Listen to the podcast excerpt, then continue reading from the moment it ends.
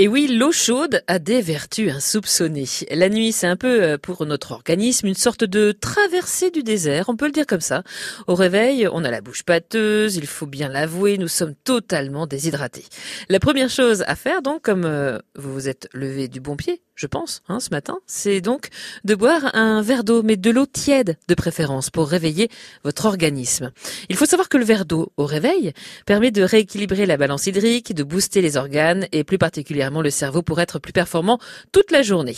L'eau tiède à jeun nettoie le tube digestif, améliore le transit, il agit aussi comme un coupe-faim et active le métabolisme. Boire un verre d'eau tiède aide également à chasser les acides et toxines accumulés dans votre estomac et les intestins durant la nuit. En l'accompagnant d'un régime équilibré, ce petit plus peut vous aider. Ça facilite l'élimination, vous l'aurez compris, et pas que.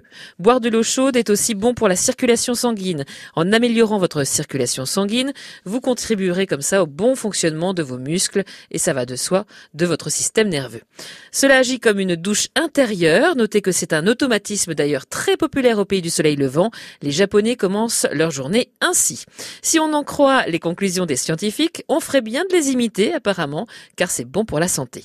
Si vous avez des maux d'estomac, n'hésitez plus, mettez-vous euh, au verre d'eau tiède dès le réveil. Au lieu de remonter vers l'œsophage et de vous créer ce type de douleur, les reflux d'acide seront repoussés vers le bas et dilués plus rapidement. Alors tentez l'expérience. Chaque matin, notez qu'il est conseillé de boire l'équivalent de 4 verres d'eau et de rester à jeun pendant à peu près 45 minutes.